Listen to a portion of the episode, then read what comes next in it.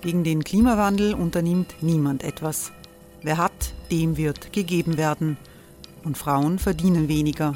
War ja immer schon so. Man ärgert sich und macht weiter. Was aber, wenn nicht? Wir haben eine Idee.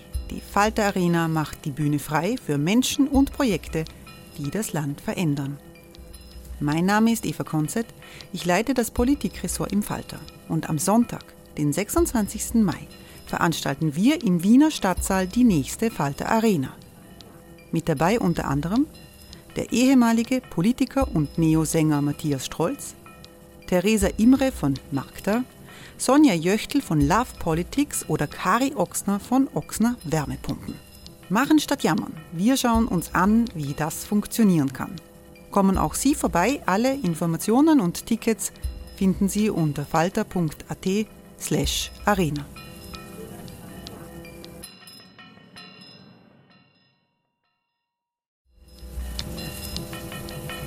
Falter-Podcasts werden durch Werbung unterstützt. Das hilft bei der Finanzierung unseres journalistischen Angebots. Die Erderhitzung ist kein Gefühl, aber mit vielen Gefühlen verbunden. Sorgen etwa oder Angst. Eine Veranstaltung gegen diese Ohnmacht ist Tipping Time, eine Klimakonferenz der Zivilgesellschaft.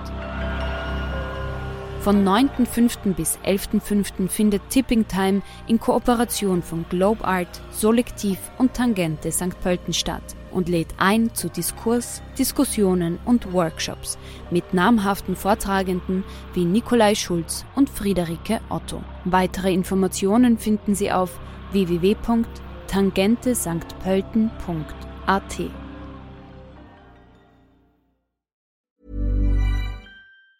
Falter Radio, der Podcast mit Raimund Löw. Sehr herzlich willkommen, meine Damen und Herren, im Falter. Nach einem Jahr der Pandemie versuchen wir eine Zwischenbilanz. Das ist nicht einfach. Covid-19 hat die Widersprüche in unserer Gesellschaft verschärft und wir sind noch lange nicht draußen. Aber möglicherweise wissen wir jetzt besser als vor einem Jahr, was funktioniert in Österreich und in Europa und was nicht funktioniert. Dieser Falter-Talk kommt aus der Redaktion der Wochenzeitung Falter in der Wiener Innenstadt, aber wir sind alle pandemiebedingt online miteinander verbunden. Ich begrüße sehr herzlich in Innsbruck Dorothee von Lahr. Guten Tag. Guten Tag. Frau von Lahr ist eine der führenden Virologinnen Österreichs. Sie hat immer wieder darauf aufmerksam gemacht, wie langsam die Politik reagiert in Tirol, aber nicht nur dort, auf die Herausforderungen der Infektion. Wie oft haben Sie sich da als bisschen als Ruferin in der Wüste verstanden? Nein, eigentlich nicht so oft. Also ich glaube, ich war ja auch nicht die Einzige, die immer äh, darauf hingewiesen hat, dass wir rasch reagieren müssen und dass wir das Virus sozusagen nicht als Treiber ansehen sollten, sondern uns vorbereiten sollten und überlegen sollten, was als nächstes kommt und uns besser darauf vorzubereiten, als uns überraschen zu lassen. Virologen und Virologinnen ist ein ganz besonderer Stellenwert zugekommen in diesem Jahr. Ich freue mich, dass Armin Thurnherr dabei ist, Herausgeber und Mitbegründer des Falter. Hallo. Hallo. Armin Thurnherr schreibt seit Anfang der Pandemie eine Seuchenkolumne im Falter jeden Tag. Wie hat sich da der Schwerpunkt eigentlich verändert von den Anfängen bis heute? Ja, ich muss ja dazu sagen, die Seuchenkolumne hat ja nur diesen Titel. Ich beschäftige mich ja mehr mit gesellschaftlichen und politischen Phänomenen äh, im Umkreis des Ganzen und halte mich aus dem Epidemiologischen raus, obwohl ich natürlich wie alle Österreicherinnen ein brennender Hobby-Epidemiologe geworden bin. Aber da gibt es den Robert Zangerle aus Innsbruck, der schreibt jede Woche eine kompetente Kolumne vom fachmännischen Standpunkt aus und da bin ich sehr froh, dass er das bei mir tut. Für mich war es einfach so, ich hatte am Anfang das Gefühl, ich muss jetzt was tun. Ich muss mich nützlich machen, sozusagen in die Emigration da, oder in die Isolation geworfen.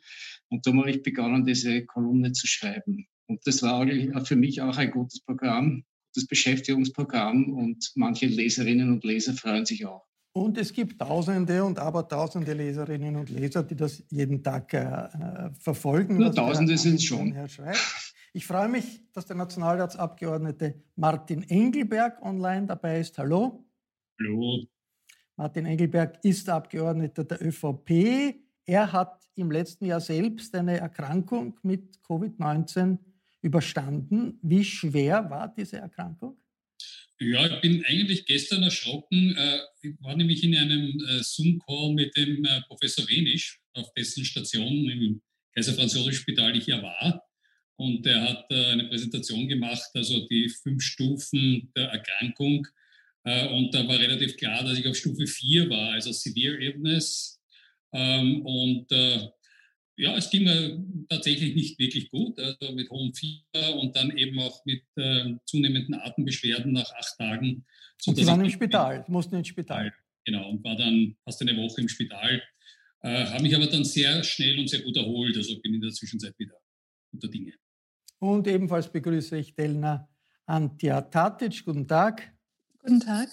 Äh, Frau Antja Tatic ist Chefredakteurin des Magazins Biber. Biber wendet sich vor allem an junge Menschen mit migrantischem Hintergrund in Österreich. Man darf ja nicht verallgemeinern, aber in der Pandemie, was ist da für Ihre Leserinnen und Leser im Vordergrund gestanden? Naja, zunächst einmal, wie, wie die Pandemie einen einfach emotional getroffen hat. Und, und ich glaube, das ist wie, also Migranten und Migrantinnen sind ja, die meisten von ihnen sind so ganz normale Österreicherinnen und Österreicher. Und da gibt es halt eben auch die ganze Bandbreite. Also die sind überall in allen gesellschaftlichen Schichten und in Österreich verstreut. Und bei uns war natürlich auch der Schwerpunkt auf diesen Themen, die dann auch in den Medien zu lesen gewesen sind, wie das eben ist, wenn man auf beengtem Wohnraum ist, ja, was die Schüler betrifft. Also da haben wir natürlich Geschichten zugemacht, aber auch sonst, was, was gerade das junge Leben betrifft, ob es jetzt das Dating ist, ja, ob's, ob es darum geht, wie, wie man zu Hause gleichzeitig Homeschooling machen muss und einkaufen und irgendwie noch die, die kleinen Geschwister betreut. Also es, es betrifft uns wahrscheinlich alle individuell und also sehr unterschiedlich und, und doch auch irgendwie gleich. Frau von La, im letzten Jahr hat es ja immer wieder Situationen gegeben, in denen man das Gefühl hat, die Behörden in Österreich, die äh, Politiker wollen die Dramatik der, der, der, Situation nicht wirklich erkennen, wollen die nicht wirklich sehen. Sind wir jetzt wieder in einer solchen Situation? Es gibt ja Lockerungen, sind nicht riesig, aber doch, in einer Situation, in der die Infektion zunimmt, die Infektionszahlen größer werden verliert Österreich gerade die Kontrolle über eine Ausbreitung der Infektion? Frau Dorothee von La, Sie müssen das Mikrofon einschalten, liebe Frau von Nein, La. Nein, ich war mir nicht ganz klar, dass Sie sich an mich wenden. Ja, ja okay. Ähm, also momentan verlieren wir die Kontrolle nicht, aber es ist natürlich eine brenzliche Situation. Wir müssen das sehr achtsam machen. Die Lockerungen sind ja auch sehr klein, die jetzt geplant sind. Ähm, ich denke, der Sport für die Kinder und Jugendlichen ist eine sehr wichtige Angelegenheit. Das, ähm, und unter freiem Himmel und begleitet von Testungen ist das durchaus auch zu rechtfertigen. Eine etwas andere Geschichte ist natürlich Vorarlberg, die ja durch ihre etwas abgetrenntere Rolle, durch den Arlbergtunnel sind die halt ein bisschen separat. Da kann man schon mal einen ein Versuch starten zu öffnen, begleitet von verstärkten Testungen. Das klappt da ja exzellent und da will man mal schauen, inwieweit das geht, ohne dass alles explodiert. Man hofft da ja eigentlich nur, man muss die Zahlen dann natürlich nochmal anschauen, dass man Ende des Monats mit diesem Vorbild auch im Rest von Österreich etwas weiter lockern kann. Aber wenn Sie sich die Zahlen ansehen, wie groß ist die Gefahr, dass Österreich jetzt in Wirklichkeit am Anfang einer neuen Infektionswelle steht? Ähm, wir stehen sicherlich am Anfang einer ähm, Welle, aber die Frage ist eben, wie hoch die ist und wie weit können wir steigende Zahlen noch tolerieren. Ähm, das Problem ist einfach, dass wir härtere Lockdowns momentan politisch, glaube ich, nicht mehr, die sind einfach nicht mehr durchsetzbar. Und ähm, die Menschen sind müde, sie halten sich auch nicht mehr so dran. Wir müssen nach alternativen Wegen suchen. Und die alternativen Wege sind unter anderem eben dieses verstärkte Testen, wo man versucht, ein bisschen das Geschehen einzufangen. Also es geht ja auch darum, dass das noch weiter ausgebaut wird, dieses verstärkte Testen. Das ist ja auch der Plan, dass man hofft, dass man dann noch wirksamer sein wird. Und was vor allem das A und O des Erfolges dieser Teststrategie ist, die schnelle Isolierung der äh, sowohl der Infizierten als auch deren Kontaktpersonen. Und ich glaube, da wird auch noch dran gearbeitet. Es ist natürlich Ländersache, dass da die Länder noch schneller werden. Amen. Die äh, äh, Frau Doktorin sagt, die Menschen äh, wollen nicht mehr, machen nicht mehr mit. Daher äh, diese jetzt doch sehr beschränkte, aber doch äh, diese Entwicklung in Richtung Lockerung. Jetzt am Anfang vor einem Jahr da hat ja der Bundeskanzler die Regierung schon sehr klar verstanden, wie schwer diese Gesundheitskrise ist. Jetzt hat man den Eindruck, also große Orientierung ist da eigentlich nicht. Ich lese im Falter dieser Woche äh, von einem Scheitern der pandemischen Gefühlspolitik im äh, Kommentar des Armin Thurnherr. Was ist da gescheitert?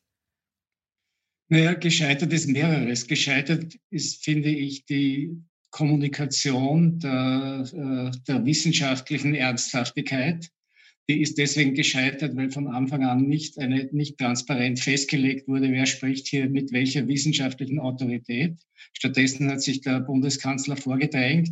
Auch der Gesundheitsminister hat seine Rolle eigentlich übertrieben und zusätzlich haben die Herrschaften am Anfang noch versucht, autoritäres Kleingeld damit zu machen äh, im ersten Lockdown. Das ist auch relativ gut gegangen, aber dann war es bald zu viel.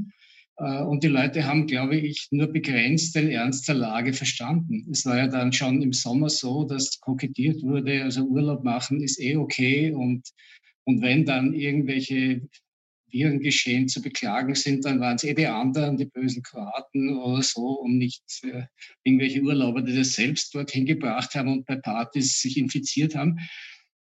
Und so ging es dann weiter. Und wenn ich es vergleiche. Und, und ich glaube, das, die Krux ist diese autoritäre äh, Glaubensherangehensweise, dass der Kanzler sich halt gerne als Messias präsentieren wollte. Er dachte, okay, das Licht am Ende des Tunnels ist erreicht und dann bin ich der Erlöser.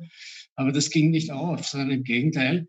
Äh, das hat eine Haltung des Misstrauens bei der Bevölkerung oder, eher des Ignorierens und Kopfschüttelns geschürt, dass man gesagt hat, lass die da oben machen, wir gehen ins Wirtshaus und feiern im Hinterzimmer Party.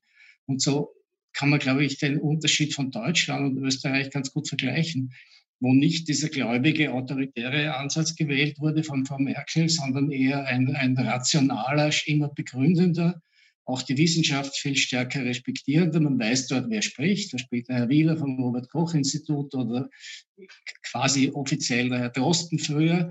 Aber sowas hat es bei uns in der Form nicht gegeben. Und deswegen schaut die Akzeptanz in Deutschland auch etwas anders aus als bei Martin Engelberg war, der Kanzler, war die Regierung zu autoritär in, der, in den ersten Monaten, wo ja das, die, der autoritäre Zugang funktioniert hat. Aber ist dann der Preis gewesen, dass man nachher äh, das nicht mehr so ernst genommen hat? Ja, also naturgemäß äh, sehe ich es natürlich komplett anders. Äh, ich denke, äh, der Kanzler hat im Frühjahr extrem gut, früh reagiert, äh, richtig reagiert, äh, weil auch der Vergleich mit Deutschland da war. Da waren wir von Deutschland sehr bewundert, immer so zwei, drei Wochen aus. Mit diesen Dosen kann man nichts anfangen. Ja, ähm, waren wir immer wieder voraus, äh, zwei, drei Wochen. ähm, ich glaube, das Einzige, wo ich äh, ein Problem sehe im letzten Jahr, war tatsächlich äh, mit dem beginnenden Herbst, äh, wo, ich glaube, das ist in der Zwischenzeit ja kein Geheimnis, es innerhalb der Regierung äh, Unterschiede gab in der Einschätzung der Situation. Äh, kann man das irgendwie regional halten mit Einschränkungen, also Stichwort Ampel und so weiter? Äh, oder äh, sollte man wieder rigoroser vorgehen, was ja der Bundeskanzler relativ klar auch äh, ähm, signalisiert hat, dass das seine Linie wäre. Rausgekommen ist tatsächlich dieser Spike im Oktober, November, was uns natürlich nicht gut getan hat. Erstens einmal, weil wir plötzlich irgendwie weltweit, was glaube ich die höchste Inzidenz hatten und dann natürlich uns auch schwer getan haben, da die Zahlen wieder runterzubringen. Ähm, ich finde, äh, und das sage ich auch immer wieder, Ähm, ich glaube, wir können äh, mehr als zufrieden sein mit dem, wie das in Österreich gelaufen ist. Also äh, wenn ich mich immer wieder frage, äh, welchem Land wäre ich jetzt in dieser Corona-Zeit lieber gewesen, äh, bleibe ich am Ende immer bei Österreich. Äh, und wenn nicht immer alles perfekt funktioniert hat, wo hat es da schon angesichts einer Pandemie, wie wir es einfach zu unseren Lebzeiten jedenfalls noch nie erlebt haben? Also, Aber, hat, man, hat man nicht den Eindruck doch gehabt, das ist ein Land, Österreich, das im gemütlichen Normalbetrieb gut ist, gut funktioniert, aber wenn eine Notsituation ist wie jetzt, dann einfach von und hinten überfordert ist. Martin ja. Engelberg. Aber, äh, wie, wie, woran sollen wir das festmachen, dass wir überfordert sind äh, oder äh, schlechter abschneiden als irgendein anderes Land? ich kann immer wieder nur wiederholen. Äh, äh, man möge mir bitte sagen, wo es äh, so viel besser gelaufen ist, und zwar jetzt insgesamt. Ja? Also es gab sicher Wochen, wo äh, im Herbst zum Beispiel es in anderen Ländern besser gelaufen ist als in Österreich. Äh, ich finde auch jetzt wieder, äh, gerade jetzt auch wieder die Vorgangsweise eigentlich couragiert und, und richtig. Also eben doch äh, ein bisschen zu öffnen und gleichzeitig äh, äh, mit unglaublich dichten Testen, Testungen da jetzt einmal voranzugehen. Es schauen auch alle, beobachten auch alle, was genau jetzt passiert in Österreich. Es gibt andere Länder, also eben zum Beispiel Deutschland, wo es noch sehr viel rigider gehandhabt wird. Es gibt andere Nachbarländer, Tschechien, Slowakei, Ungarn und so weiter, wo die Zahlen äh, hochschnellen. Also ich finde auch jetzt wieder sind wir in einer ganz guten Situation. Ich glaube, dass ich mitbekommen habe, dass jetzt auch dieser Versuch unternommen wird, ähm, äh, diese, diesen Bezirk Schwarz da irgendwie durchzuimpfen. Ich glaube, das habe ich jetzt in einer Pressekonferenz mitgehört. Äh, das heißt, äh, das finde ich eine sensationelle Idee, nämlich das zu tun und auch wissenschaftlich zu begleiten, ja, um zu sehen, äh, wie gut wirkt äh, BioNTech äh, bei, also BioNTech Pfizer bei äh, dieser südafrikanischen Mutation. Da, da können, wird uns vielleicht gleich die, die, Frau Professorin noch mehr sagen können. Ich möchte jetzt noch Frau An äh, der taktisch äh, fragen, Tatic fragen, zu Beginn der Pandemie, da hat es ja viel Ideen gegeben, das stärkt jetzt die Solidarität in der Gesellschaft. Die Hoffnung war, der Zusammenhalt der Gesellschaft wird zunehmen. Was ist von diesem Reflex jetzt geblieben, ein Jahr nachher?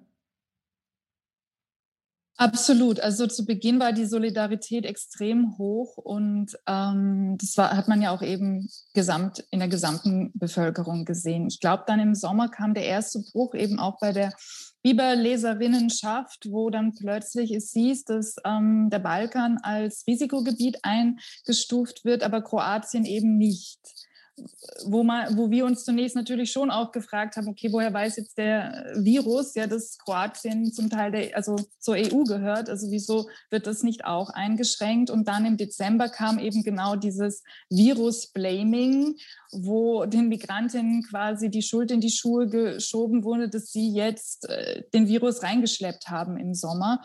Und das war ja absolut nicht nachweisbar, weil wer jetzt wo geurlaubt hat, das kann man auch statistisch, das konnte die auch die AGES nicht sehen. Sie konnten nur sagen, das sind Urlauber und Urlauberinnen gewesen, aber nicht, äh, welchen Migrationsbackground die haben, weil der wird ja nicht festgehalten der wird statistisch einfach nicht, das muss man auch de facto so sagen, der wird nicht festgehalten. Bieber hat daraufhin äh, im Dezember auch eine große Geschichte gemacht, einfach die Migranten und das Virus, um diesen Zusammenhang, also um diesen Konnex, der dann plötzlich da war und irgendwie auch nicht überraschenderweise, dass es dann in Österreich diskutiert wird, ja, was haben plötzlich die Migranten mit dem Virus zu tun?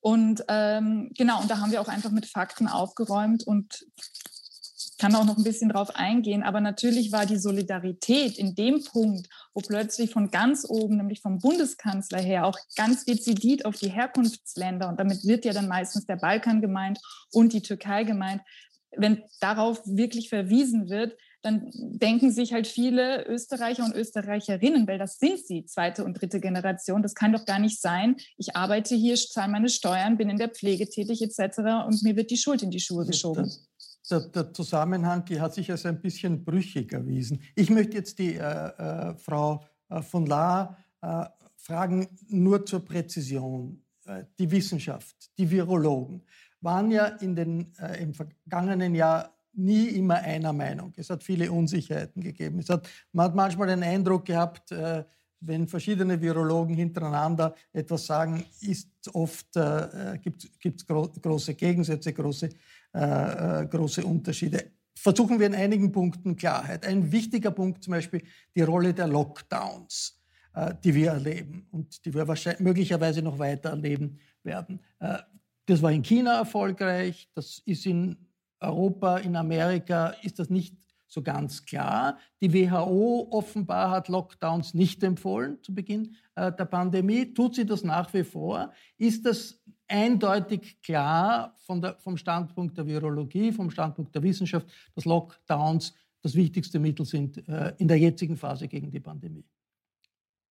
Naja, es ist das Mittel, was bisher als einzigstes in vielen Fällen effektiv war. Da gibt es auch große Studien, die genau sagen, was von den verschiedenen Maßnahmen im Lockdown besonders effektiv ist. Also, dass man Zusammenkünfte von vielen Menschen ähm, verbietet, das ist sehr effektiv. Das ist völlig klar. Ähm, die Superspreading-Events braucht das Virus und dafür müssen viele Menschen zusammenkommen für ein Superspreading-Event. Also Bars und Diskotheken zu schließen, ist sicherlich eine sinnvolle Sache und auch größere Feste zu verbieten. Das ist auch völlig klar. Was auf dem anderen Ende der Skala ist, dass man das Verlassen des Hauses, eine Ausgangssperre verhängt, das ist eigentlich überhaupt nicht klar, ob das überhaupt wirkt. Das ist wahrscheinlich eher wenig wirksam. Und dazwischen liegen halt die Schulen. Die Schulen sind schon ein Ort, wo halt viele Menschen zusammenkommen und wo es zu Ausbrüchen kommen kann, was erstmal unter den Kindern ja nicht so dramatisch ist, aber die tragen es natürlich nach Hause oder auch zu den Großeltern. Und da wird es natürlich schon gefährlich. Also ähm, das ist so die Spannbreite der verschiedenen Maßnahmen, die man unter Lockdowns zusammenfasst und die unterschiedlich wirksam sind. Äh, Frau von Lahr, eine Frage, die auch immer wieder diskutiert wurde, ist, wie tödlich ist Covid-19 wirklich? Wie viel Sinn macht es zu unterscheiden, ob jetzt jemand mit Covid oder an Covid verstorben ist, ist das eine Wortwahl, die in Wirklichkeit schon eine, eine Konzession an die Verharmloser ist? Äh, oder ist inzwischen klar, wie tödlich diese Krankheit ist? Na gut, also die, die äh, durchschnittlich äh, werden Zahlen der Infektionssterblichkeit, also wie wahrscheinlich ist das, wenn man infiziert ist, äh, werden durch, der Durchschnitt es liegt irgendwo bei 0,3 bis 1 Prozent. Aber der ist sehr, sehr altersabhängig und von anderen Faktoren auch abhängig. Also über 75-Jährige, ähm, da steigt die Wahrscheinlichkeit auf über 10 Prozent, dass man da an der Erkrankung stirbt. Äh, bei den Kindern ist es halt extrem gering. Die, die Wahrscheinlichkeit steigt mit Übergewicht, mit Diabetes. Das ist, glaube ich, alles allgemein bekannt, dass man auch in jüngeren Jahren da ein erhöhtes Sterberisiko hat. Aber äh, das ist natürlich ähm, dieses Risiko, was wir da benennen, das benennen wir in einer Situation, wo die Krankenhäuser genug Kapazitäten haben. Wenn jetzt natürlich wie in Portugal die Krankenhäuser überlaufen sind und nicht mehr genug Sauerstoff da ist und die Men Menschen in Krankenwagen ersticken, weil sie nicht zu ihrer Beatmung kommen, dann wird die Sterblichkeit dramatisch höher. Und darum geht es ja auch insbesondere, dass es nicht aus den Fugen gerät, wir die Patienten nicht mehr versorgen können und die Sterblichkeit einfach nicht mehr kontrolliert werden kann. When you're ready to pop the question, the last thing you want to do is second guess the ring. At BlueNile.com you can design a one-of-a-kind ring with the ease and convenience of shopping online. Choose your diamond and setting. When you find the one, you'll get it delivered right to your door. Go to Bluenile.com and use promo code LISTEN to get $50 off your purchase of $500 or more. That's code LISTEN at Bluenile.com for $50 off your purchase. Bluenile.com code LISTEN. Äh, Armin, warum war es für die Bürger so schwierig in diesem Jahr, sich zu orientieren, was ist wirklich Fake News und was ist Evidenz? Woher kommt diese Verwirrung, die es in der Öffentlichkeit gibt in solchen Zeiten? Ist das naja. unvermeidlich oder kann man das zurückführen auf äh, die Kommunikation der Wissenschaft oder auch der verantwortlichen Politiker? Ja, ich glaube, wir haben einfach äh, nicht gelernt, mit, mit, äh, mit seriöser wissenschaftlicher Information gut umzugehen. Das ist sozusagen ein, ein, ein allgemeines Medienproblem, äh, nachdem, nachdem bekanntlich die Medien auf Zuspitzung und, äh, und äh, Emotionalisierung und Agonalisierung abgestellt sind, zählen natürlich immer nur Sensationen und wenn es geht auch Widersprüche. Und wir haben es nicht gelernt, sozusagen einen Dissens auch auszuhalten. Ja, das war ja auch ein, ein Kritikpunkt äh, von mir an der, an der Politik der Regierung. Ich habe jetzt leider nicht alles gehört, was der Herr Engelberg vorher zum Lob des Kanzlers gesagt hat. Das war sicher alles würdig und recht. Also ich kann das jetzt nicht, ich kann dem jetzt nicht äh, widersprechen. Aber wenn man sozusagen diesen Glaubensstandpunkt äh, zelebriert, ja, mit dem man dann sich als den Erlöser darstellen will, dann ist vollkommen klar, dass es unerträglich ist, wenn zwei Wissenschaftler verschiedener Ansicht sind. Ja. Ich habe aber gelernt, dass es gerade wichtig ist, auszuhalten, dass man über diese Krankheit nichts weiß, dann ganz wenig weiß, weil sie eben neu war. Sie war und man hat in einer unglaublichen Geschwindigkeit sehr viel darüber gelernt und man hat auch sehr schnell diese Impfstoffe entwickelt und die auch sehr schnell produziert. Aber, aber sozusagen dieses, diesen Prozess der Wahrheitsfindung äh, in eine gesellschaftliche Wahrnehmung zu übersetzen, das können wir nicht. Ja? Also entweder schlafen wir dabei ein, wenn es im öffentlich-rechtlichen Fernsehen von, von einem Fachmann kaplanartig zelebriert wird, äh, aber wir, wir, können nicht, wir, wir, können nicht damit umgehen, dass Wissenschaft bei uns eine wirkliche Sprecherrolle hat und auch eine Rolle, ihre Differenzen auszutragen. Das müssen wir aber lernen, weil dieses Virus wird nicht das letzte sein und es ist auch bei weitem nicht die einzige Gefährdung unserer Gesellschaft, die rational geklärt werden müsste und nicht mit, mit Mitteln des Mittelalters, also mit messianischem Glaubenszeug. Ja, Frau Antja Tatisch, Sie haben angesprochen, den Sommer, wo ein großes Thema war, äh, die Infektion kommt über die Grenzen und sich äh, Migrantinnen und Migranten angesprochen fühlen. Generell die Kommunikation der Behörden, die Kommunikation auch der Regierung für die multikulturelle Realität des Landes. Wie passt die dazu? Die, Sie meinen jetzt die Kommunikation der Behörden, was, die, was die Aufklärungsarbeit bezüglich des Virus betrifft? Genau, ja. Wo, also, wo, was man tun soll, was man tun kann, einfach die, über ja. die ungewöhnliche Situation, in der sich die Gesellschaft befindet. Ja, ich habe es eigentlich gefunden, dass genau jetzt in dieser türkisen Regierung plötzlich das, was eigentlich damals, als der Herr Kurz noch Staatssekretär das hat er ja super Migranten nicht als homogene Gruppe dargestellt hat, sondern differenziert hat. Und plötzlich in dieser Krise wurden alle wieder in einen Topf geworfen. Und da wurde dann nicht mehr unterschieden zwischen, meint man jetzt mit Migranten und Migranten, meint man jetzt die, die jetzt sozusagen frisch geflüchtet sind, die 2015 gekommen sind, die Sprachbarrieren haben oder will man jetzt irgendwie zweite, dritte Generation erreichen, wo man einfach weiß, in Krisenzeiten schauen sich halt die Leute doch auch mehr die Heimat, also Heimatmedien an. Und da hat man, glaube ich, also sozusagen aus Bieber-Sicht oft gemerkt, da wird, da wird irgendwie probiert, wieder mit einer, mit einer Sache alle erreicht und, und, und, und merkt eigentlich gar nicht, dass man viel differenzierter vorgehen muss und auch viel genauer hinschauen muss und dass man zum Teil auch Leuten wirklich vor den Kopf stößt, wenn man sie in einen Topf packt. Martin Engelberg hat äh, die ÖVP da nicht ein bisschen, ist sie da nicht zurückgefallen in, in, in eine Zeit, in der man versucht, vor allem geschaut hat, dass man der FPÖ Themen wegnimmt und die Ausländer sind irgendwie besonders an besonders vielen Dingen schuld, äh, dass das so dargestellt wurde?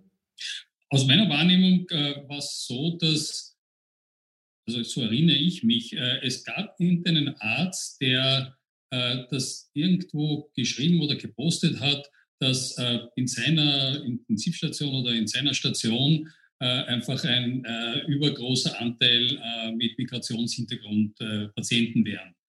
Ich glaube, äh, irgendwie war da, ich weiß jetzt nicht genau, wo, wo, die Henne oder das Ei war, aber das hat einen Spin bekommen, was ich sehr, sehr für, für sehr unglücklich halte. Also äh, es hat niemandem was gebracht und ich fand. Letztlich ist es auch wieder relativ schnell verschwunden.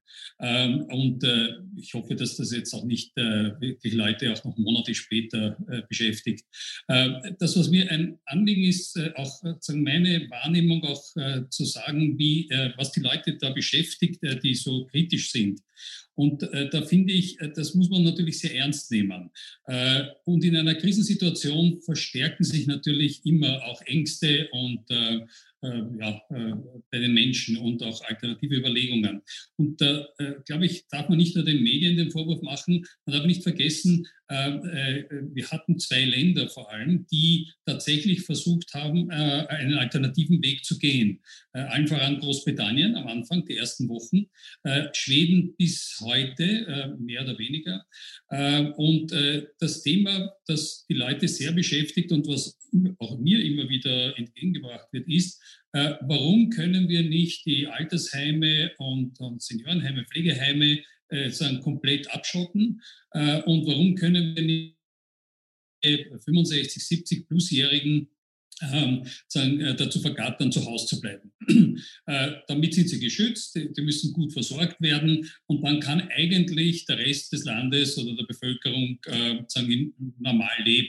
Ja, weil dann für die anderen ist es dann äh, sagen ein schwereres äh, Grippevirus. Äh, Martin Engelberg, ich muss jetzt unterbrechen, weil unsere Sendezeit auf W24 ist gleich zu Ende. Wir diskutieren gleich weiter über all das, was sich in der Innenpolitik äh, verschoben hat, auch über Impfungen, auch über internationale äh, Auswirkungen. Aber ich verabschiede mich zuerst von den Zuseherinnen und Zusehern auf W24. Vielen Dank für Ihr Interesse.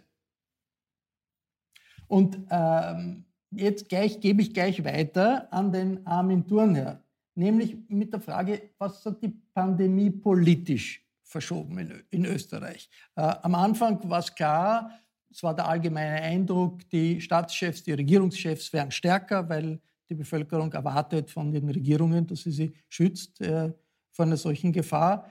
Jetzt ist das nicht mehr äh, so ganz klar. Im Gegenteil, die Schwankungen seither, die es gibt politisch, die Verschiebungen. Ist das die übliche Unsicherheit, die es überall gibt in äh, Europa oder ist da äh, etwas besonders Österreichisches in der hiesigen Dynamik? Naja, Rolle von Frau Merkel mit der von Sebastian Kurz und ich sehe, die Zustimmung bei ihr ist, ist, ist gestiegen, während seine gesunken ist. Das heißt, er hat seine autoritäre Rolle schon schon überzogen. Äh, ich erinnere auch an das sehr unschöne Spiel, das er gespielt hat mit Wien. Ja klar, dass er, dass, dass er die Rolle des verantwortlichen Staatenvaters vollkommen verlassen hat und, und, und einfach nur Parteipolitik gemacht hat, und zwar mit Hilfe der Pandemie, was, was relativ unsauberes Spiel war äh, oder absolut unsauberes Spiel war. Und da gab es ja auch noch den grünen Gesundheitsminister, der am Anfang in der autoritären Glaubensphase sehr an Popularität gewonnen hat, so viel, dass der Kanzler schon besorgt wurde. Äh, aber das hat sich auch wieder gegeben. Äh, und die beiden haben natürlich Abnützungserscheinungen, das ist klar, aber die sind nicht so groß, dass oppositionell sich irgendwelche Vorteile zeigen würde. Was für mich ja das größte Rätsel dieser Pandemie ist, dass eine ausgewiesene Fachfrau wie die Frau Wendy Wagner äh, nicht mehr aus ihrer Rolle machen kann. Vielleicht aus Staatsbewusstsein oder, oder aus staatsbürgerlicher Zurückhaltung. Man sagt, wir machen jetzt nicht äh, in dieser Pandemie sozusagen das, was wir den anderen vorwerfen, Parteipolitik oder sonst was, aber dass sie sich nicht mal stärker profilieren konnte als Gegenspielerin, äh, das ist dann schon bemerkenswert. Ist es nicht so, dass in einer Krisensituation immer Führung verlangt wird, staatliche Führung, verlangt ja. wird? Und das ist etwas, was äh, natürlich Regierungschefs machen und auch machen müssen. Dieser Vorwurf, dass da jetzt die Regierung autoritär agiert hat, von oben herab agiert hat, ist er wirklich berechtigt? Denn man kann eine ja. Gefahr, die die Menschen ja. nicht sehen, die sie noch nie erlebt haben, ja nicht anders klar äh, den, der, der Gesellschaft klar machen, als indem man sagt, da muss jetzt etwas passieren. Ja, das, das ist genau so und man kann eben auf diese und auf jene Weise führen. Man kann den Menschen auch unangenehme Wahrheiten zumuten. Man muss nicht alles immer nur opportunistisch nach der, nach der ermittelten Volksmeinung vornehmen, sondern man kann sehr wohl Konter geben oder man kann sozusagen respektvoll betonen, dass der wissenschaftliche Diskurs anderes erfordert, wie es Frau Merkel getan hat, ganz bewusst und ganz betont während bei uns ganz betont und bewusst äh, die autoritäre Rolle des Entscheiders hervorgehoben wurde. Natürlich, man kann beides machen, aber die Frage ist, was ist einer Demokratie zukömmlicher? Und ich würde da schon sehr stark für den Merkel-Kurs plädieren. Als alter christlich-sozialer. Äh, der Armin Thurnherr sympathisiert mit der Führungsperson der Christdemokraten in Europa, ist ja auch immerhin eine Neuheit die uns die Pandemie beschert hat. Ich möchte jetzt äh, die Frau äh, von Lahr fragen, äh, wie das mit dem Bewusstsein um die Bedeutung der Impfungen in, in Österreich bestellt ist. Man hat, äh, es, es gibt offenbar einen großen Rückstand, in ganz Europa einen Rückstand, auch in Österreich einen Rückstand. Man hat aber nicht den Eindruck, die Öffentlichkeit oder auch die, die, die, die Behörden sind voll konzentriert darauf, diesen Rückstand aufzuholen. Wenn man jetzt die Medien ansieht, wenn man die Regierung ansieht, die Frage der Impfung, das wird immer zur Seite geschoben. Unterschätzt die Öffentlichkeit hier die Bedeutung der Impfung, um gegen die Pandemie vorzugehen? Also ich glaube, es ist den meisten Menschen durchaus bewusst, dass der einzig realistische Weg eine breite Durchimpfung der Bevölkerung ist. Und zwar nicht nur gegen das herkömmliche Virus, sondern auch gegen die neuen Varianten, gegen die die herkömmlichen Impfungen ja zum Teil nicht so gut mehr wirken. Das ist, glaube ich, jedem bewusst. Ähm, aber jeder ist auch ein bisschen frustriert, weil es einfach nicht mehr Impfstoff gibt. Es kommt zu einer gewissen Verzögerung, dass im Lager noch ein kleiner Stau ist, der vielleicht noch ein bisschen schneller verimpft werden könnte. Da gibt es so eine Zeitverzögerung von ein paar Tagen in manchen Ländern, Bundesländern mehr, in manchen weniger. Manche sind da schneller, da sind die Lager leer, bei manchen brauchen ein bisschen länger, bis alles verimpft ist. Aber im Prinzip, äh, glaube ich, wünscht sich jeder Politiker und Mensch in diesem Land eigentlich, dass wir schneller und mehr Impfstoff bekommen. Und heute gibt es ja auch eine gute Nachricht, wenn ich das richtig verstanden habe, ähm, gibt es ja zumindest für den Bezirk Schwarz, in dem wir ja diese Immune Escape Variante haben, diese Variante, die nicht mehr gut auf die Immunantwort anspricht, die Südafrika-Variante, dass in diesem Bezirk Schwarz äh, eine große Menge Impfstoff zur Durchimpfung der Bevölkerung zur Verfügung steht. Und was ist die Bedeutung? Warum ist das so wichtig? Naja, also wir können entweder warten, bis ein Großteil der Bevölkerung mal krank war. Dann kann man sich ausrechnen, wenn man das langsam macht mit einer normalen Mortalität oder wenn man das sozusagen in einem in einer Welle macht, wo dann die Krankenhäuser überlastet sind, äh, wie viel Tote es dann jeweils geben würde. Ähm, dagegen hat man sich ja entschieden. Und die einzige andere Art, wie man schafft, dass wir eine Herdenimmunität aufbauen, sodass das Virus nicht mehr breit zirkuliert, ist durch Impfung. Das ist immer so gewesen bei den Seuchen. Ähm, es gibt Seuchen, die hat man durch Hygienemaßnahmen weggebracht. Das sind tatsächlich dann die bakteriellen Seuchen wie die Cholera. Aber die Virusseuchen, die man kontrolliert hat in der Vergangenheit, sind alle durch Impfungen kontrolliert worden. Frau Antja-Tatic, äh, bröckelt die Impfstrategie der EU? Man hat in Slowenien, in Ungarn ist, wird russischer Impfstoff äh, besorgt, chinesischer Impfstoff, auch auf dem Balkan. Ähm, Österreich versucht ähm, gemeinsam mit Dänemark etwas in Israel. Darüber werden wir noch gleich, gleich noch sprechen. Aber was ist eigentlich in, von der Impfstrategie der EU, die am Anfang so stark präsentiert wurde, noch übrig? Ja, extrem frustrierend. Also ich glaube, das trennt jetzt die Migrantinnen und Migranten nicht von, von, von denen, die keinen Migrationshintergrund haben. Also wenn man irgendwie mit Freude verkündet, dass inzwischen 400.000 Leute in Österreich geimpft wurden, dann, ähm, dann fragt man sich schon, ähm, wie, wie kann das einfach sein? Also ich glaube, dass es irgendwie sowas gibt, wie man verzeiht halt Politikern und Politikern viel in einer Pandemie, weil etwas nicht, noch nie da gewesen ist. Aber warum die Impfung, die eigentlich extrem gut planbar gewesen war über ein Jahr hinweg, warum das so miserabel läuft und wenn man dann wirklich sich anschaut, wie Sie gerade gesagt haben, also zum Beispiel Serbien, ich meine, da, da, da, da, da, denkt man ja auch irgendwie, das ist ja schon fast Karma. Im, Im Sommer zeigt man noch mit dem Finger und sagt bloß nicht dorthin fahren, weil da schleppen wir alle äh, das Virus rein. Und jetzt ist es genau umgekehrt, dass nämlich all jene mit Migrationsbackground, äh, Balkan-Migrationsbackground dorthin fahren können und sich sogar ihre Impf, ihren Impfstoff aussuchen können. Ja, und es gibt sozusagen auch schon sozusagen keine Art Impftourismus. Also es zeigt, finde ich, ähm, auf einer politischen Sicht, äh, äh, Ebene, dass da auch im letzten Jahr wirklich mit sehr viel Arroganz agiert worden ist und auch sehr viel Eingebildetheit irgendwie auf, auf den österreichischen Weg. Und irgendwie jetzt entpuppt sich dann doch viel genau umgekehrt. Und ja, also ich, ich finde es ganz persönlich gesehen und ich, natürlich spreche ich ja auch mit allen möglichen Leuten, es ist frustrierend. Äh, Herr Engelberg, äh, der Kanzler fährt nach Israel. Er begründet das damit, dass er nicht will, nicht allein abhängig sein will von der EU, was ja nicht gerade ein Vertrauensbeweis in die Impfstrategie der EU ist. Ist es leichter, äh, einen Fototermin mit Netanyahu äh, zu, zu, zu machen, als in der EU das, was äh, nicht funktioniert bei den Impfungen, in Ordnung zu bringen? Muss ein bisschen tief durchatmen, weil ähm, ich ja als ein glühender Anhänger des Projektes EU mir natürlich auch immer schwer tue, wenn etwas schief läuft, das auch zu benennen. Äh, aber das vorausgeschickt, ich meine, kann ich doch, habe überhaupt kein Verständnis, wie man jetzt äh, noch irgendwie davon ausgehen kann, dass in Österreich bei der Impfbeschaffung was schiefgelaufen ist.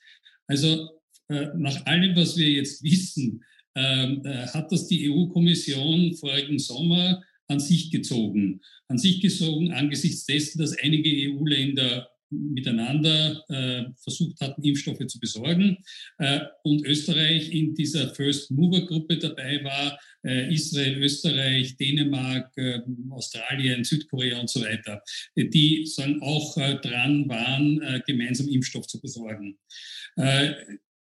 Um diese EU-Solidarität auch nicht zu durchbrechen, hat sich dann Österreich, wie alle anderen 27, angeschlossen der Kommission im Vertrauen darauf, dass das wirklich gut funktionieren wird. Äh, noch einmal, ich glaube, dass es gar nicht Sinn macht, ein großes EU-Bashing zu machen. Äh, die EU ist, wie sie ist. Äh, das hat, da ist auch viel Schuld in den jeweiligen Nationalstaaten äh, und den Interessen der Nationalstaaten, dass die EU-Kommission so ist, wie sie ist. Aber ich glaube, man muss da schon offen sagen, da ist echt viel schiefgelaufen. Und es gibt auch nicht die Sicherheit, dass das in der Zukunft besser läuft. Das heißt, äh, daher die, nur als Beispiel, ich habe heute in der New York Times gelesen, dass zum Beispiel äh, jetzt der neue Präsident Biden vergattert hat, glaube ich, Merck äh, mit, äh, mit Johnson Johnson, glaube ich, zusammenzuarbeiten, um einfach 24 Stunden Produktion von, von dem Impfstoff. Äh, also eine, eine, eine, Art Kriegswirtschaft in, das, ja, in der Impfproduktion, ja. das völlig richtig ist. Ja, also das heißt, äh, da, da gäbe es Potenzial, ja, äh, und das sehe ich und wahrscheinlich auch der Bundeskanzler in Europa oder in der, in der EU nicht, äh, obwohl er sehr viel Druck macht, glaube ich. Äh, daher das Eröffnen dieser zweiten Option, was ich für sehr gescheit halte, äh, wieder diese First Mover Gruppe zu äh, aktivieren und zu schauen, was ist da möglich an gemeinsamer Forschung, an gemeinsamer Produktion von Impfstoffen, äh, zumal äh, es ja nicht nur um jetzt diese erste Welle der Impfungen geht, bin mir sicher, Dr. Ley kann das besser erklären. Äh, aber wir gehen ja davon aus, dass wir sehr wahrscheinlich noch einmal eine zweite Boosterimpfung machen werden müssen äh, äh, gegen Mutationen, die von den bestehenden Impfstoffen nicht abgedeckt werden. Möglicherweise äh, wird es sogar so wie das Grippevirus, das jährlich neu geimpft werden muss. Also ich halte es für extrem sinnvoll, äh, dass wir da sozusagen investieren äh, und uns äh, da in Österreich und in Europa einfach äh, fit machen für, für das, was da auf uns zukommt. Armin Thurnherr, ist es die Kleinstaatlerei in Europa, die verhindert, dass man sagt, da ist eine Gefahr, die bedroht uns alle. Wir brauchen, so wie die Amerikaner, Eingriffe in die Wirtschaft und den großen äh, Firmen vorschreiben, großen, dass sie jetzt in kürzester Zeit ihre Produktion umstellen, zum Beispiel um Impfstoffe herzustellen? Ja, das ist ja typisch, das ist typisch österreichisch. Äh, natürlich hat die EU der, die Sache mit dem Impfstoff vergeigt und, und, und, Österreich hatte damit natürlich nichts zu tun, weil zu dem Zeitpunkt, als die EU das vergeigt hat, war Österreich nicht Mitglied der Europäischen Union. Wir sind erst nachher beigetreten äh, und können da nichts dafür. Ne? Das, äh, so ist es, so läuft es ja immer. Ne? Zu dem Zeitpunkt, als die Impfstoffe bestellt wurden, hat sich Österreich gerade wichtig gemacht als frugales Land und hat sozusagen die Corona-Hilfe äh, möglichst äh, versucht zu sabotieren und zu unter, unter, unter zu dimensionieren. Also es ist ein Spiel, das so durchsichtig ist, dass, dass, es, dass man lachen müsste, wenn es nicht so traurig wäre. Ne? Statt dass Österreich von Anfang an, wenn sie gemerkt hätten, dass die EU das falsch macht, gesagt hätten, okay, machen wir es intensiver, machen wir einen gesamteuropäischen Anspruch, da geht es jetzt ums Ganze, lass uns versuchen, hier Dinge anzusiedeln, was ja im Übrigen nicht so schnell geht. Ja, das dauert ja ein, zwei Jahre, äh, bis, äh, bis, bis äh, Produktionskapazitäten aufgebaut sind. Das macht man nicht in einem, in, so schnell im Handumdrehen wie eine Maskenproduktion zum Beispiel, bei der sich Österreich ja auch gerade mit Ruhm bedeckt, sondern das dauert, um sowas zu planen. Das ist hochkomplex. Und das muss natürlich ein gesamteuropäischer Anstrengung sein oder gar nichts. Also es ist leider wieder einmal ganz typisch, man versucht die Rosinen rauszupicken und mit dem, was schief läuft, hat man nichts zu tun. Frau Andja Tatic, sollten sich Politiker in Österreich öffentlich impfen lassen, wenn einmal genug Impfstoff da ist, also auch als symbolische Handlung, so wie der amerikanische Präsident hat sich impfen lassen, der israelische Ministerpräsident hat sich impfen lassen. In Österreich sagt man, ja, da trauen sich die Politiker nicht, weil sonst ist der Eindruck, wir drängen uns vor. Äh, ist das nicht in Wirklichkeit eine Flucht aus der Verantwortung? Also ganz im Ernst, mich würde es jetzt nicht stören, wenn sich österreichische, Entschuldigung, mein Kind ist gerade nach Hause gekommen, ich hoffe, es stört Sie nicht. Ich dachte, nein, wir sind schon zu Ende. ähm, also mich würde es jetzt nicht stören, finde ich, wenn Politikerinnen und Politiker sich impfen lassen. Ähm, ich gehe davon aus, dass sie das so planen, dass sie dadurch niemanden etwas wegnehmen, der ähm, jetzt irgendwie 90 Jahre alt ist oder der es dringend braucht. Also es ist, es ist fast schon ein offensichtliches Taktieren, wo, wo ich mich dann wieder frage, muss das sein? Also meiner Meinung nach sollen sie sich impfen, aber vor allem schauen sie einfach, dass, die, dass das Impfen besser klappt. Und, und das ist halt wirklich ein, das ist wirklich ein. Appell. Muss nicht kurz sowieso geimpft sein, wenn er jetzt nach Israel fährt? Die lassen doch niemand Ungeimpften rein, bitteschön. Das ist nicht wahr. Äh, die, und äh, der Punkt ist, äh, es ist doch eigentlich wirklich eh, eh einfach. Äh, ja, wir haben uns darauf geeinigt in Österreich, dass wir uns dann impfen lassen als Politiker, wenn wir dran sind. Äh, ich finde das einen, einen sehr, sehr ehrlichen und äh, fairen Zugang. die Vorbild sozusagen Impfung von Premierministern, Präsidenten oder was auch immer, für die haben wir uns nicht entschieden würde auch Sinn machen, dass man sagt, okay, der Bundespräsident, äh, äh, der eh auch in einer sagen wir, gefährdeteren Altersgruppe ist, äh, äh, impft sich oder lässt sich demonstrativ impfen, um, sagen wir, die Impfbereitschaft äh, vielleicht zu erhöhen. Äh, auch er hat sich dafür entschieden, das nicht zu tun. Äh, und ich finde, das sollte man respektieren und nicht irgendwelche bösen Absichten da zu unterstellen. Wir haben uns alle, und das ist, haben wir verbindlich miteinander ausgemacht, uns alle in den jeweiligen Bundesländern ganz normal auf die Listen eingetragen, auch ich. Und wir werden halt geimpft, wenn wir drankommen. Frau von La, wie wichtig ist die internationale Arbeitsteilung für die Herstellung und die Entwicklung von Impfstoffen, von Vakzinen? Weil ja zur Diskussion steht, es sollen Vakzine in Österreich hergestellt werden oder Österreich gemeinsam mit Dänemark oder alle gemeinsam, beiden gemeinsam mit Israel. Ist das etwas, was realistisch ist, jetzt zu sagen, wir haben äh, keine Vakzinproduktion in Österreich, wir wollen das in absehbarer Zeit bekommen? Also dort, wo gar keine Ressourcen in der Richtung existieren, das heißt die Herstellung von biologischen Arzneimitteln nur in sehr kleinem Maßstab normalerweise vonstatten geht, ist es wahrscheinlich sehr aufwendig und wird auch nicht von heute auf morgen gehen, eine große Impfstoffproduktion äh, zu bauen. Das sind ja hochspezialisierte Anlagen, die nach bestimmten Regeln, den sogenannten GMP-Regeln arbeiten. Ähm, das ist jetzt vielleicht nicht so, als wenn man ein, eine Autofabrik oder sowas ins Land äh, stellen möchte. Da sind natürlich andere Länder wie die Schweiz und Deutschland, die haben klassischerweise große Pharmaproduktion, auch andere europäische Länder natürlich, ähm, eben auch in, in Frankreich oder in, in Holland. Da würde ich sagen, geht jetzt nicht Österreich gerade als besonderer Vorreiter in dieser Richtung. Insofern halte ich es zwar für löblich, dass in der Richtung was gemacht wird. Ich glaube, für unser ganz akutes Problem wird es wahrscheinlich nicht mehr viel nützen, aber für die Zukunft ist es doch gut, dass man auch da was aufbaut in Österreich. Frau von Lahr, zum Abschluss ein, ein Ausblick. Äh, in einem Jahr werden wir da in einer Situation sein, wo wir sagen, naja, wir sind doch immer nicht ganz sicher, dass diese Epidemie äh, vorbei ist. Und muss man sich, ist das realistisch zu sagen, man muss sich darauf einstellen, dass man mit Covid-19 leben muss oder mit Mutationen leben muss. Das heißt, die Vorstellung, wir kommen zurück zum Leben von früher, dass die eigentlich eine Illusion ist? Nein, wir kommen zu einem Leben, wo Corona halt Teil ist, ein kontrollierter Teil, wie viele andere Erkrankungen, Infektionserkrankungen, die wir auch haben, gegen die wir impfen können. Ähm, ich denke, wir werden regelmäßig, ob jährlich kann ich so nicht sagen, aber regelmäßig Auffrischimpfungen brauchen, wie bei der Grippe, je nachdem, welche Viren gerade akut zirkulieren. So wird es jährlich oder zweijährliche Auffrischungen geben. Ähm, mit der Impfung, die Impfstofffirmen werden das anpassen müssen. Es wird in das allgemeine Impfprogramm eingehen. Und ähm, ich denke, die Impfstoffe werden auch für die Jüngeren dann zugelassen. Und so werden wir wie bei der Influenza wahrscheinlich im Winter immer eine gewisse Welle haben. Aber sie wird jetzt nicht zum kompletten Lockdown mehr führen, sondern vielleicht bleibt uns erhalten die Maske, die ist ja in anderen Ländern eigentlich auch schon gängig, dass jeder, der ein bisschen Schnupfen hat, eine Maske trägt. Das habe ich bisher auch immer nicht verstanden, warum man hustend und schnupfend durch die Allgemeinheit marschiert bei uns. Also, dass man da vielleicht mal erkältet ist, ja mal eine Maske trägt in der Öffentlichkeit. Das bleibt vielleicht erhalten. Aber ansonsten, denke ich, werden wir ganz normal damit leben in Zukunft. Ein bisschen Zuversicht, äh, ein bisschen Zuversicht, Frau von La, nach dem Versuch einer Zwischenbilanz nach einem komplizierten Pandemiejahr in Österreich, in Europa und in der Welt. Ich bedanke mich sehr herzlich bei allen, die mitgemacht haben online. Äh, Im Falter finden Sie Anregungen und Kontroversen zur Pandemie und allem, was damit äh, zusammenhängt, jede Woche.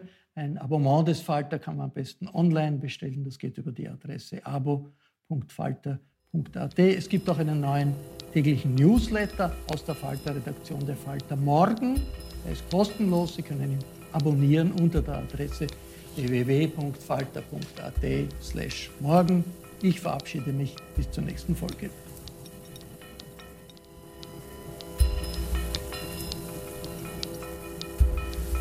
Sie hörten das Falterradio, den Podcast mit Raimund Löw.